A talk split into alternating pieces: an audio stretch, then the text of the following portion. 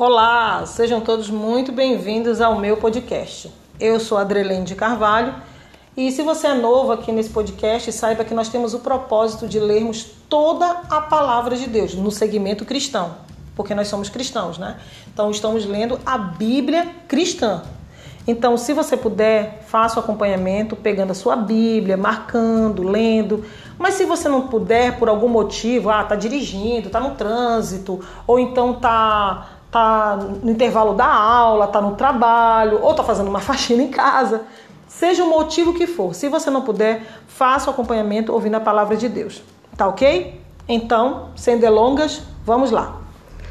Marcos, capítulo 11, versículo 27 diz assim: Interrogação acerca do batismo de João. Vamos lá. E tomaram a Jerusalém e andando ele pelo templo, os principais dos sacerdotes e os escribas e os anciãos se aproximaram dele e lhe disseram: Com que autoridade fazes tu estas coisas? Ou quem te deu tal autoridade para fazer estas coisas?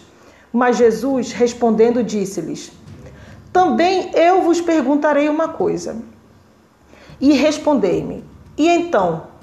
Vos direi com que autoridade faz essas coisas? Olha só. Aí ele perguntou: O batismo de João era do céu ou dos homens? Responde-me. Respondei-me. Versículo 31. E eles arrazoavam entre si, dizendo: Se dissermos do céu, ele nos dirá: Então por que não o crestes? Se, porém, dissermos dos homens, temeremos o povo, porque todos sustentavam que João verdadeiramente era profeta. Último versículo, 33 diz assim: E respondendo, disseram a Jesus: Não sabemos. E Jesus lhes replicou: Também eu vos não direi com que autoridade faço estas coisas. ah, eu acho muito interessante até aqui. Nós lemos do, do versículo 27 até o 33. Eu fico impressionada como Deus é amor e autoridade. Aqui, esses homens, os escribas, sacerdotes, que ficavam os principais do templo, que ficavam o tempo inteiro ali lendo a palavra de Deus, exortando, muitas vezes, sabe, colocando é, julgos que nem eles mesmos conseguiriam carregar em cima dos outros. Eles ficavam o tempo inteiro ali procurando alguma coisa contra Jesus. Mas por que, que isso acontecia? Inveja? Com certeza. Qual outro motivo? Medo? Com certeza. Mas qual o motivo maior de tudo isso? Simples: propósito de Deus.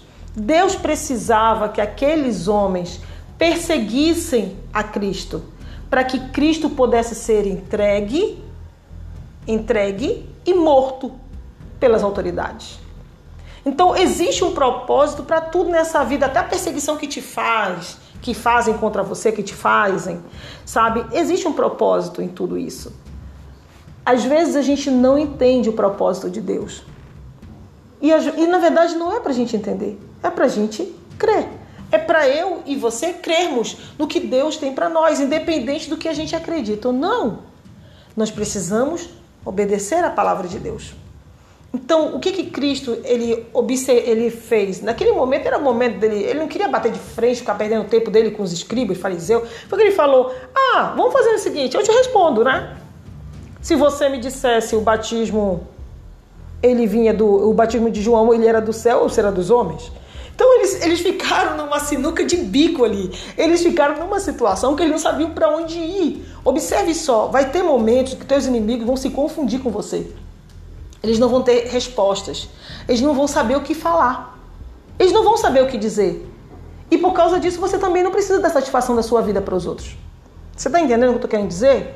Vai chegar momentos que vão querer te questionar por que você fez isso ou por que você foi, fez aquilo, por que você deixou de fazer, por que você virou crente, por que você largou aquele emprego, por que você trocou de curso e blá, blá, blá, blá, blá.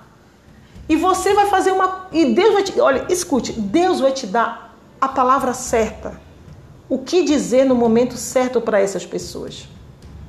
A Bíblia diz que a gente não deve se preocupar com o que a gente deve falar para se defender na presença do, de, de autoridade ou até de outras pessoas mesmo. Porque o Espírito Santo ele nos dá as palavras certas. Então, no momento certo, no momento adequado, ele vai colocar a palavra certa na sua boca. Não se preocupe. Se estão te caluniando, se estão falando de você, se estão sujando o teu nome, deixa para lá. Vai servir a Cristo, deixa os outros falarem. Porque quem tem boca fala. Infelizmente, tem gente que fala demais. Tem gente que, sabe, perde muito tempo ali se juntando em grupinho para falar dos outros. Deixe nas mãos de Deus que o Senhor vai mostrar quem são essas pessoas. O Senhor vai te defender, o Senhor vai me defender no momento certo. Entregue tudo para Ele. Ele vai te defender. Amém? Eu senti deixar essa mensagem para você. Não se preocupe que o Senhor, Ele está vendo, Ele está ouvindo. E no momento certo, dele virá a justiça. A Bíblia diz que de Deus é a justiça, de Deus é a vingança. A Bíblia diz que horrenda coisa é cair na mão do Deus Altíssimo. Eu não sei o que você está passando. Assim como você não sabe as perseguições que muitas vezes eu passo. Mas eu te digo uma coisa: Deus ele vê todas as coisas. E existe um propósito para todas as coisas. Existe propósito para as pessoas falarem mal de ti. Existe um, um propósito para as pessoas falarem bem de você. Existe um propósito para as pessoas ficarem perto de você e se afastarem de você. Existe um propósito para tudo. Existe um momento da gente ficar só. E quando eu digo só, não é solidão, não é depressão. Não, é o momento você e Deus, você ficar sozinho na sua casa. Nem sempre você tem que ficar é, é, rodeado por pessoas. Porque quantas pessoas são sozinhas? Ah, mas na rede social tá lindo, magnífico, maravilhoso, tirando foto e tal, tal. Você nem sabe como tá o coração daquela pessoa. Às vezes tudo aquilo é só aparência. A pessoa ela tá afundada na depressão, mas está tentando mostrar para a sociedade que está bem. E você nem sabe o que essa pessoa está passando. Então, entregue para Deus. Porque não viva de aparências, viva na presença de Deus. O resto Deus se encarrega de fazer por você e por mim. Amém? Oremos juntos nesse momento. Peço que você feche seus olhos, incline sua cabeça e oremos juntos. Bendito Deus, eterno Pai, no teu nome eu te louvo e te agradeço, Senhor, por tudo. Perdoa as minhas falhas, os meus pecados.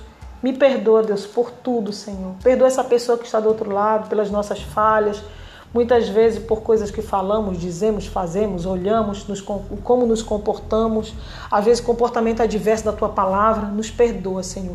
Transforma o nosso coração, o nosso ser. Somos seres em total mudança diária.